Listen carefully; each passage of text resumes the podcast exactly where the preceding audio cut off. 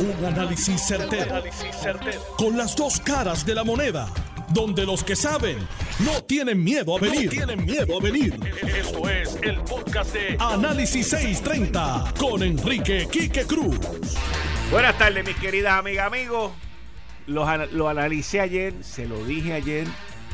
Y Edgardo Cruz, el candidato de nominación directa, va a ser el próximo alcalde de Guánica.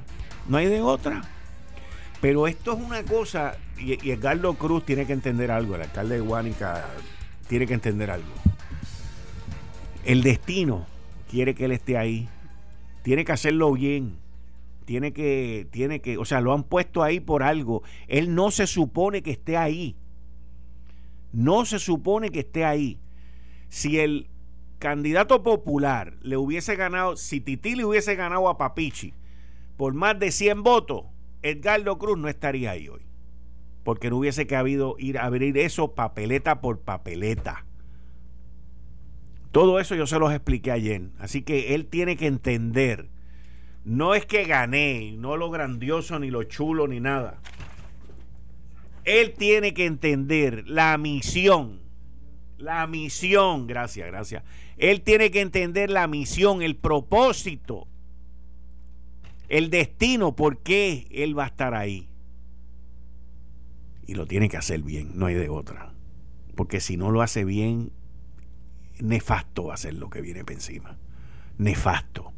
Porque la vida te da esas oportunidades y si tú no lo haces bien, después lo que te viene para atrás es cañiñe mono. Y por otro lado, el, el análisis que les di ayer con lo de Yanitzia. Mire, la ley, la ley no permite 3X en una papeleta, no es ni el estatal ni la municipal, no permite eso. Por lo tanto, no permite los pibazos. Y los comisionados electorales no podían decir que como las máquinas no se no se reprogramaron para rechazar los pibazos bajo la nueva, el nuevo código electoral, pues que entonces el resultado iba a ser como dijera la máquina porque es que la máquina tampoco puede estar por encima de la ley. Los comisionados no pueden estar por encima de la ley. Los comisionados no pueden estar por encima de la Asamblea Legislativa y no pueden estar, y la máquina tampoco puede estar por encima de la Asamblea Legislativa. La pregunta es, ¿qué es lo que Yanitzi y sus abogados tienen que demostrarle a Rebeca, a la jueza Rebeca o a Anthony Cueva? ¿Cuántos votos son pibazos que hay que restarle al que ganó? A Julio Roldán. ¿Cuántos votos es que hay que restarle? Porque el tribunal no se va, no va a intervenir si no ve que se está violando la ley. Y se viola la ley si el que está allí gana con votos que no le tocan. Eso es tan sencillo como eso. Bien sencillo. Y yo entiendo que ella tiene una enorme oportunidad de ser alcalde alcaldesa, como lo dije ayer, de Carlos Cruz. Eso es así de sencillo. Aquí no hay mucho que buscar, señores. Los análisis los tienen ustedes aquí todos los días a las 5 de la tarde.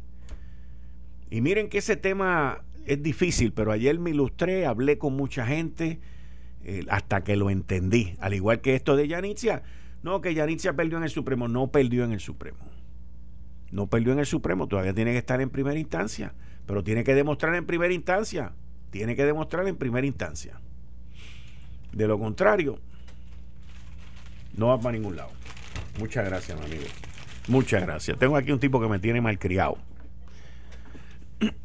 Todos los días, me tiene mal criado. Pero miren, vamos a... Yo he escuchado muchos análisis de de la muerte de estos tres policías. y cuando ocurrió la, información, nosotros arrancamos con ella aquí desde el lunes. Y vamos a escuchar este audio. Bueno, le explicaré de lleno la información cómo fue. Eh, el tipo chocó dos carros. Después de chocar, se bajó como si nada y se fue caminando. El tipo se fue caminando, cogió un bulto y siguió caminando. Eh, cuando de casualidad está el capitán, un capitán de nosotros pasando y lo ve, se da cuenta de la situación y tira. Pero que no, no llega a donde, a donde el tipo. Solo le, le empezó a dar seguimiento y notificando por radio lo que estaba pasando. Eh, el tipo se percata que el capitán iba detrás de él, lo miró hacia distancia, abrió el bulto, sacó el AK y le empezó a tirar. Ahí el, el, capitán tira el 1050. Para los que no sepan, 1050 es emergencia, llegue todo el mundo. Eh, entonces el motociclista que llega, que era de los nuevos, fue, llegó Bocau, entró por la calle y se encontró el tipo de frente.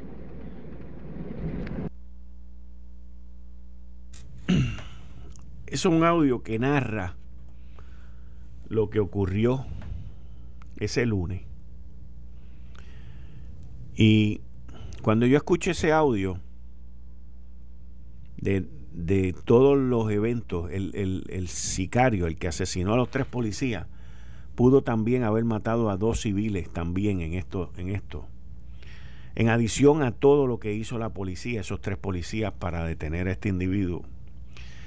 Y yo entiendo que el Departamento de Seguridad Pública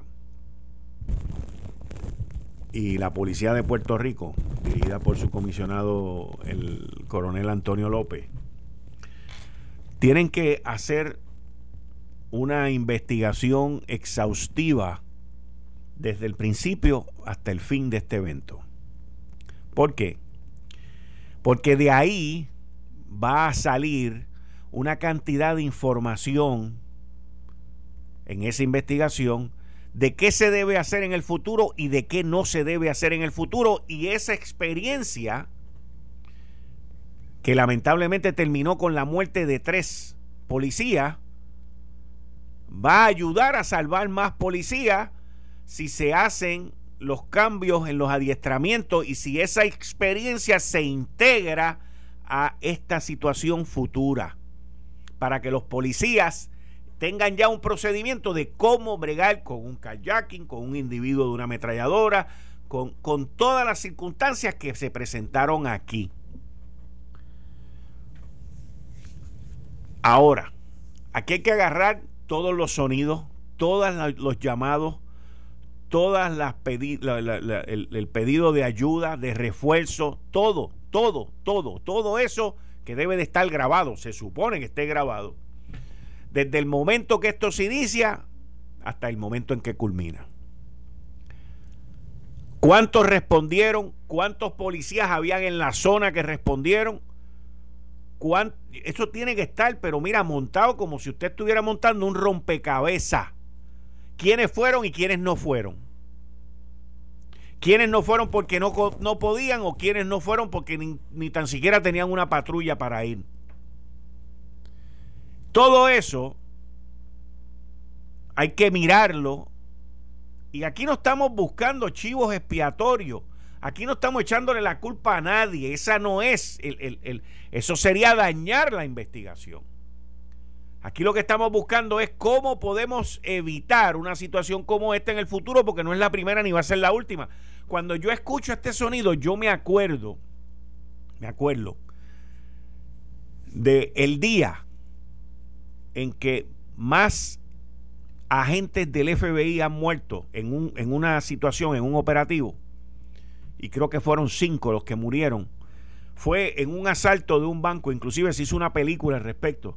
Fue un asalto que hicieron, hicieron unos individuos en, en, un banco en Miami, creo que fue, en la Florida, creo que fue en Miami. Y para allá salieron estos agentes del FBI con sus pistolas, con sus pistolas, que lo más probable que en aquella época eran revólveres. Esto, esto ocurrió hace más de 20 años, yo creo. Y para allá fueron estos agentes del FBI. ¿Y qué fue con lo que se encontraron? Se encontraron con dos individuos que tenían unas ametralladoras de esas de guerra M60, yo creo que eran unas cosas enormes. Y ellos estaban cubiertos con lo que se conoce como body armor. O sea, ellos estaban cubiertos con, con unos trajes y unos cascos que eran a prueba de bala, prácticamente. Y los individuos, aquello fue un desastre. Y fue, hasta donde yo tengo entendido, el día más triste que ha tenido el FBI en su historia. Y yo le garantizo a ustedes que el FBI hizo una investigación completa y de ahí en adelante cambiaron el proceder de cómo se manejan esas situaciones. Y yo entiendo que aquí el comisionado Antonio López o Alexis Torres, el secretario del Departamento de Seguridad, debe de montar un equipo que eh, lo, lo ayude también la doctora Conti de Ciencias Forense y puede venir alguien también del NIE porque no se, no se van a buscar culpables, lo que se va a buscar es aprender de qué fue lo que ocurrió, cómo ocurrió y por qué ocurrió este evento. Y luego agarrar toda esa información y toda esa data y dárselo a la gente que están a cargo de la academia que está cerrada y ver cómo incorporan esto al adiestramiento que le den a los policías. Es la única manera que podemos salvar vidas. Aquí se habla de salvar vidas. Pues estamos hablando de salvar vidas. Estamos hablando de que la Academia de la Policía está prácticamente inoperante. Inoperante. Porque la academia, la administración pasada y los que dicen saber lo que iban a hacer, tenían esta idea de hacer una APP con la Academia de la Policía, costeada con las becas PEL, que en mi opinión yo nunca estuve de acuerdo con eso, porque si yo voy a entrar a la uniformada, tú a mí no me puedes obligar a utilizar mi beca PEL para lo que el Estado diga. Ese es mi pensar, ese es mi parecer. Y esa es mi opinión y mi análisis. Pero aquí a la traga la querían hacer eso. Y lo que querían hacer era un bollete tan y tan grande que gracias a Dios algo sucedió que eso no se dio. Pero a la misma vez destruyeron la academia. Y la data que yo tengo es que en el cuatrienio pasado solamente salieron 600 policías de la academia y se fueron más de 3.000 o 4.000 policías de Puerto Rico o de la uniformada. Pero el tema de ayer no tiene que ver con más policías, no tiene que ver con, con armamento. Todas esas cosas sí tienen que ver, pero o sea, yo, yo, yo lo que estoy buscando es más allá en términos de la respuesta que estos tres héroes dieron para parar a este sicario, a este criminal, y perdieron sus vidas en el camino. Y mi punto en todo esto es cómo evitamos perder más vidas de policía y de civiles. Y pueden venir, como estaba escuchando en el programa de mi querida amiga anterior, pueden venir los sociólogos y los psicólogos y los estudiosos de, la ciencia y decirnos a nosotros que esto no se resuelve con más policía, que esto no se resuelve con más chalecos, con más armamento y con más patrulla, que esto se resuelve bregando con los nenes y las nenas. Sí, es que eso es parte de. Y si le queremos añadir y rociar esa matita para que crezca derecha, también con el sistema de educación. ¿Cómo usted cree que va a ser la deserción escolar en el sector público en los próximos cuatro o cinco años? Cuando las escuelas públicas ya llevan más de un año prácticamente, por lo menos las del sur y las del oeste cerradas. ¿Y aquí alguien tiene algún interés en abrirlo? No, nadie tiene interés en abrir esto. Los estudios están claros, señores. Los niños, los menores, los chiquitos no se contagian igual que los demás de 16 a 18 años. Los estudios están choretos. Todos indican lo mismo. Todos indican lo mismo. Que los chiquitines tienen un sistema inmunológico bien rápido, tienen un sistema inmunológico bien fuerte, que ataca el virus inmediatamente y ellos están prácticamente inmunes a eso. En su mayoría, eso son datas científicas. Pero aquí no les interesa abrir ni los Head Start. Miren el desastre de Head Start que han dejado en San Juan, en el municipio de San Juan. Aquí no les interesa abrir nada porque están cobrando en sus casas. No dejan abrir a las escuelas privadas. Las escuelas privadas, by the way, las escuelas privadas deberían de ser para el gobierno de Puerto Rico una burbuja. Una burbuja. ¿Por qué las escuelas privadas tienen que tener una prohibición de abrir? Si la escuela privada te dice, ok, ya yo tengo a mis maestros vacunados, ya yo tengo mis, mis equipos, ya yo tengo todo, yo quiero abrir. No, tú no puedes abrir, pero ¿por qué es que no puedo abrir? No, es que no puedes abrir. Esto es un desastre. Y lo estamos haciendo peor para futuras generaciones. Si tú permites que unas escuelas privadas abran, abran, tú vas a poder tener gente allí mirando lo que está pasando, evaluando, investigando. Y lo que aprendas de ahí lo vas a poner luego, poner en uso cuando empieces a abrir las escuelas públicas. Pero no, aquí no.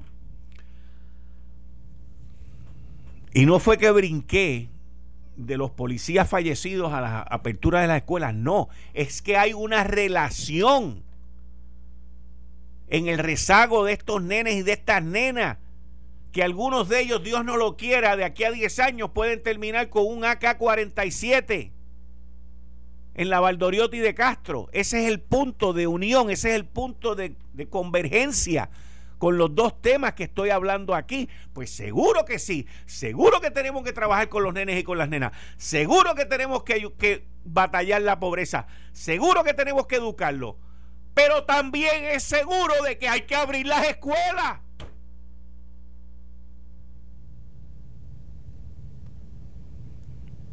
O sea, no me puedes venir a dar un doble discurso. No me puedes venir a dar un doble discurso.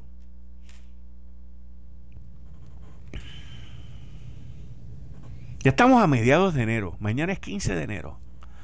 Ahorita ya, en un abrir y cerrar de ojos, se acabó el primer mes del año. ah, ¿cuánto usted quiere apostar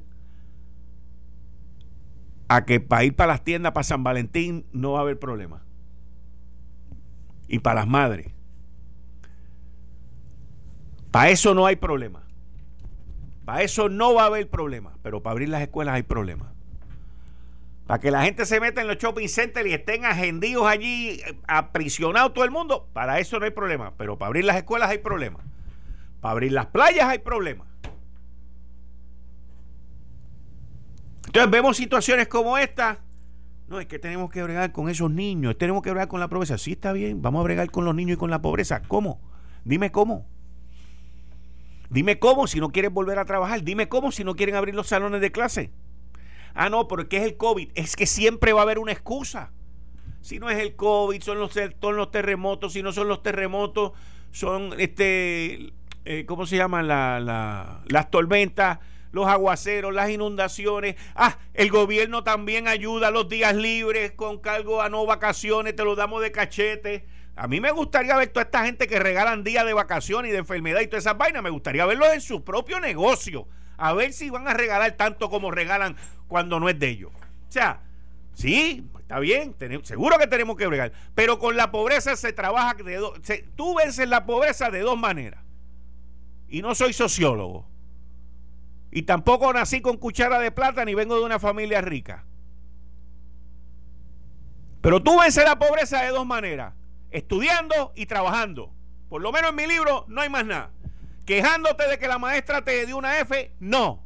Buscando la manera de pasarle por el lado a cómo se hacen las cosas y que para ti sean más fáciles, tampoco. Esto es bien sencillo. Miren eso que acaba de ocurrir, que es, es reflejo de esta nueva generación que viene, no todo pero es reflejo de la nueva generación. Ah, que Tatito quería negociar conmigo el voto. ¿Y qué se supone que se haga allí? ¿Qué se supone que se haga allí? Ah, no, que muestra eh, apertura. Ahora, esto es lo último. Eh, muéstrame apertura, muéstrame buena fe. aprobándome mis medidas por descargue, pero tú no estabas quejándote porque las cosas de, por descargue eran malas. Ah, no, pero para que demuestres que hay apertura conmigo porque yo soy minoría. Pero es que esto no se trata de minoría. Ah, no, porque es que Tatito me pidió el voto, que si yo le daba el voto, pues entonces era esto. Es que, es que esa es la manera como se trabaja aquí. No, pero es que yo quiero que conmigo sea distinto. Pero ¿por qué tiene que ser distinto contigo? Nadie se quiere ganar nada. Todo el mundo quiere que se lo den por la cara linda o porque son especiales. Aquí no hay especiales, ni en las tiendas hay especiales. Eh, estás escuchando el podcast de Noti1. Análisis 630 con Enrique Quique Cruz. Y ahora, como todos los jueves, con el empresario Atilano Cordero Vadillo. Bienvenido, Atilano, ¿cómo está? Quique, muy buenas tardes. Como todos los jueves, un placer y un honor estar compartiendo contigo y muy especialmente con nuestra distinguida salud audiencia, tanto la local como la internacional. Eh, estoy de acuerdo con tu análisis. Yo casi nunca estoy 100% de acuerdo con el análisis tuyo, pero hoy sí. Hoy estoy 100% con el análisis que ha hecho sobre eh, la problemática en la policía de Puerto Rico. Y que a mí me gustaría abundar, yo tengo una pequeña preocupación, que el nuevo día tiene en su code pequeñito que dice 48 horas, tiempo que tomó esclarecer el asesinato de los tres policías ocurridos el lunes. Yo no estoy de acuerdo que fue la policía el que esclareció este asesinato, fueron los criminales. A mí me preocupa que los criminales sean los que vayan a impartir la justicia en Puerto Rico porque eso es un mal ejemplo para para el pueblo de Puerto Rico, un mal ejemplo para la sociedad. El delincuente David Rivera Bati, de 24 años, vamos a ver si la policía va a esclarecer quién fue el que la asesinó ese es el, momento, porque eso es una cadena de asesinato. Cuando comiencen a esclarecer todos estos asesinos donde murieron estos tres distinguidos policías cumpliendo su deber. Así que la policía de Puerto Rico no ha esclarecido este crimen, el que esclareció, el que tomó la justicia en sus manos fueron los criminales ejecutando al criminal. Ahora, que la policía de Puerto Rico busque y traiga ante los tribunales, ante la ley, al que ejecutó a este, al, asesino. Así que de, de eso estoy de acuerdo contigo en tu punto de la policía de Puerto Rico. Mira, aquí que tú y yo somos empresarios. Cuando yo quería buscar buenos ejecutivos y cuando yo comencé a profesional la empresa, tú tienes que buscar buenos ejecutivos, buenos profesionales. A la policía de Puerto Rico hay que profesionalizarla. Y como tú tienes que comenzar a profesionalizar a la policía de Puerto Rico, es pagando buenos sueldos. Es lo mismo que hay que hacer, pagar buenos sueldos para que gente, ¿por qué es que el FBI está tan profesionalizado? Ah, porque paga buenos sueldos. Y si tú pagas buenos sueldos, entonces tú buscas a personas que las hay en Puerto Rico y buenas que se están emigrando, educadas, profesionalizadas, que se van a la Guardia Civil a Estados Unidos o se van a trabajar a otros sitios. ¿Cómo van a ingresar a la policía de Puerto Rico donde le pagan 2.500 dólares y arriesgan su vida? Pues eso es lo primero, profesionalizarla. Aquí hay una reforma de la policía que tú has hablado mucho y no ha hecho nada. Entonces lo que hay que es, ¿dónde está la academia de la policía? Adiestramiento. Aquí tiene que haber adiestramiento continuo para la policía de Puerto Rico. Y después que tenga, pues entonces tienes un buen equipo. le da un buen equipo.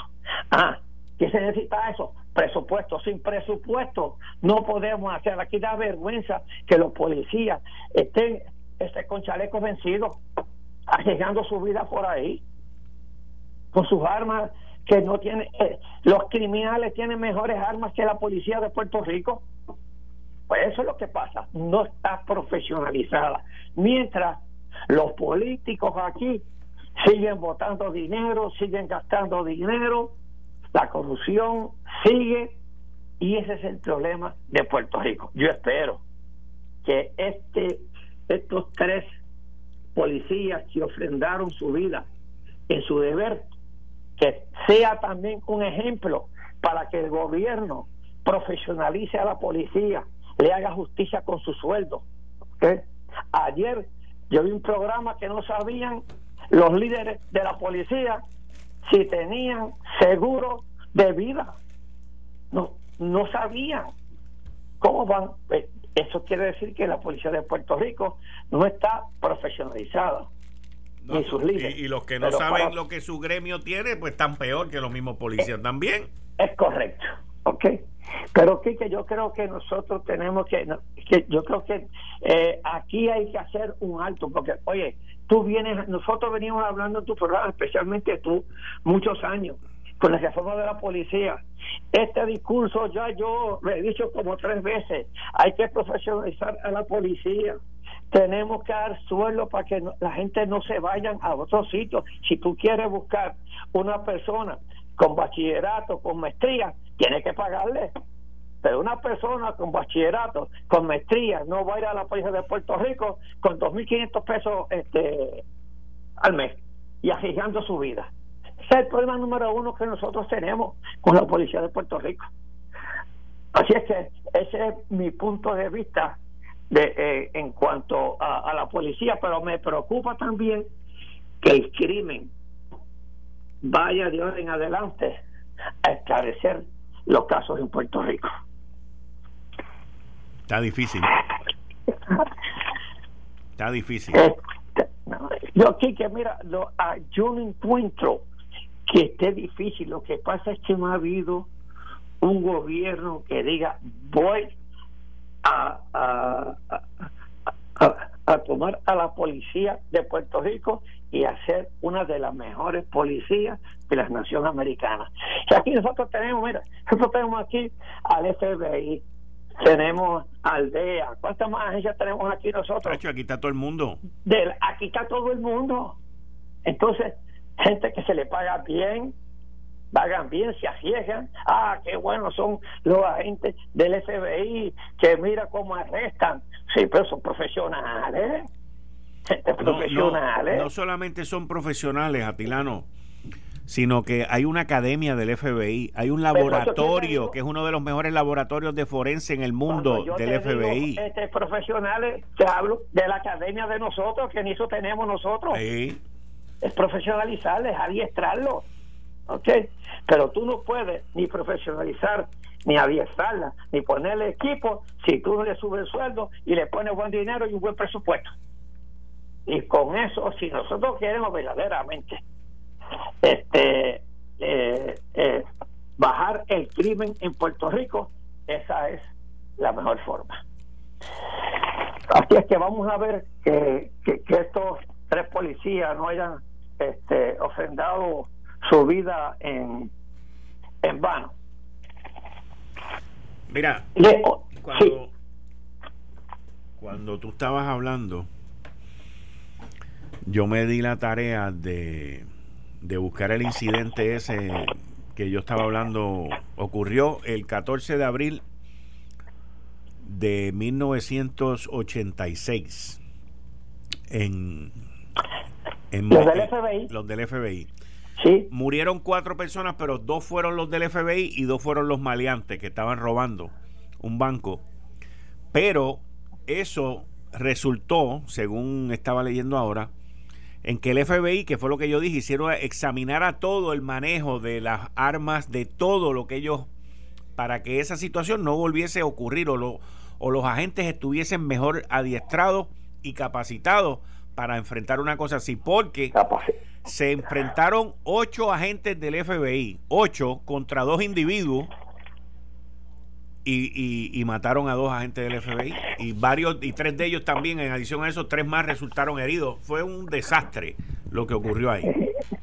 Pero pero rápido el FBI tomó eso como un ejemplo ¿ok? para adestrar a su policía para mejor buscarle mejores armas. Pero nosotros no hacemos nada de eso ese es el problema que nosotros tenemos Obviamente tenemos que tener una buena dirección en la policía. Oye, la gente que tenga ahí, te digo una cosa, todos los, este, los que han dirigido a la policía de Puerto Rico que yo conozco han sido excelentes. Bueno, pero tú no puedes, sin recursos, tú no puedes hacer maravillas. Estoy recibiendo ahí un, un doble retro. Ok, ya. Oye, Quique, dime. ¿tú, te acuerdas el, el proyecto aquel que tú le diste bien duro? Yo me acuerdo. Que tú te. Es más, tú lo bautizaste gas sobre ruedas. Sí, sí, sí. Ah. sí, yo sé. Y como, Se trata, yo sé. y me acusaron a mí, me acusaron a mí de 20 cosas. Que, que, te dieron duro. Eh. Ok. De New Forte, pues mira. Eh, el, el, primer proyecto que se radica ok, para una investigación, o sea que tú te adelantaste de, de New Fortes, ok, lo hace el representante del Partido Independentista puertorriqueño, Denis Márquez Lebrun, ok, y lo anunció y todos, y todos, todos fueron las seis delegaciones firmaron para que para que se investigue, ok, el proyecto de New Fortes y todos los aspectos relacionados a la construcción y operación del terminal, como tú decías, de importación y procesamiento de gas natural en los muelles A, B y C en la bahía de Puerto Nuevo. Así es que lo que tú dijiste hace muchos años, hace un año y pico, pues mira, ahora lo están investigando. Y es que, y, firmaron eh, todas las delegaciones. O sea que fue las seis delegaciones firmaron este el proyecto. Espero que salga que salga este algo ahí sobre ese contrato que todavía no se no se hicieron en ese contrato que no se hicieron eh, eh, que, que Fuerte construyó el terminal de gas si la celebración de vistas públicas, ni otorgarse una consulta de ubicación, ni acontecer participación ciudadana alguna, ni tampoco municipal, y sin la previa preparación de una declaración de impacto ambiental hecha disponible al público o a la legislatura. Si es que parece que eso lo hicieron eh, fast track Sí, lo hicieron tan y tan fast track que los federales lo están investigando, lo que se llama la Federal Energy Regulatory Commission, FERC, lo está investigando. ¿Tú crees, que ahí habrá algo por debajo de la mesa? Fíjate, yo no puedo decir que haya algo por debajo de la mesa, pero la documentación que yo tengo, yo tengo una carpeta, yo preparo una carpeta con eso. Las irregularidades comenzaron las irregularidades comenzaron con la torpeza de la autoridad de puerto en adjudicarle a New Fortress eso, ese contrato, un contrato. el contrato. El contrato de arrendamiento del, del, del suelo. Por 20 años. Y a precio de carne a bomba. Sí, señor. Y ahí había otro otro empresario que tenía ese ese contrato y él fue tan bueno por el bien de Puerto Rico y lo cedió. Nosotros encontramos ah, también con gente muy benevolos, benevolusa. gente muy. ¿Cómo se llama eso cuando tú das las cosas? este ¿Cómo se llama eso? Eso tiene una palabra. No, eso son gente desprendida. Desprendida, contra Tilano, eso mismo es, oye. Desprendida por el pueblo de Puerto Rico. Eso mismo, sí. un desprendimiento, un desprendimiento brutal. Por ese contrato de 20 años. Y tú verás que esto va a salir ahora. Porque los federales lo están investigando y la y la y la legislatura también lo está este, investigando. Pero eso no termina ahí, porque yo tengo documentado todas las irregularidades que la Autoridad de Energía Eléctrica cometió en el proceso de adjudicación. Ah, pues. Todas. Oye, que esto nos están oyendo y nos van a llamar a declarar allí. Nah, no van a llamar nada, mano. Aquí todo, aquí todo el mundo ladra y nadie muerde. Bueno, vamos a ver, vamos a ver, ok, vamos a ver. Oye, Quique, si a ti se te, eh, eh, ¿verdad que estas cosas, eh, yo cuando tenía eh, la empresa, yo me yo me atrasaba un mes sin luz y rápido tenía un camión allí estacionado que si no la pagaba me la me la, me la cortaban, ¿ok? Y tú sabes que la deuda gubernamental de la Autoridad de Energía Eléctrica, del gobierno de Puerto Rico, y esto lo, afirmó la, la Figueroa Meléndez en una entrevista radial con Normando Valentín en la mañana por Noti 1630. 245 millones de dólares. O sea, la deuda de unos 245 millones de dólares se divide entre las corporaciones públicas, agencias y municipios, detalló la directora de servicio al cliente.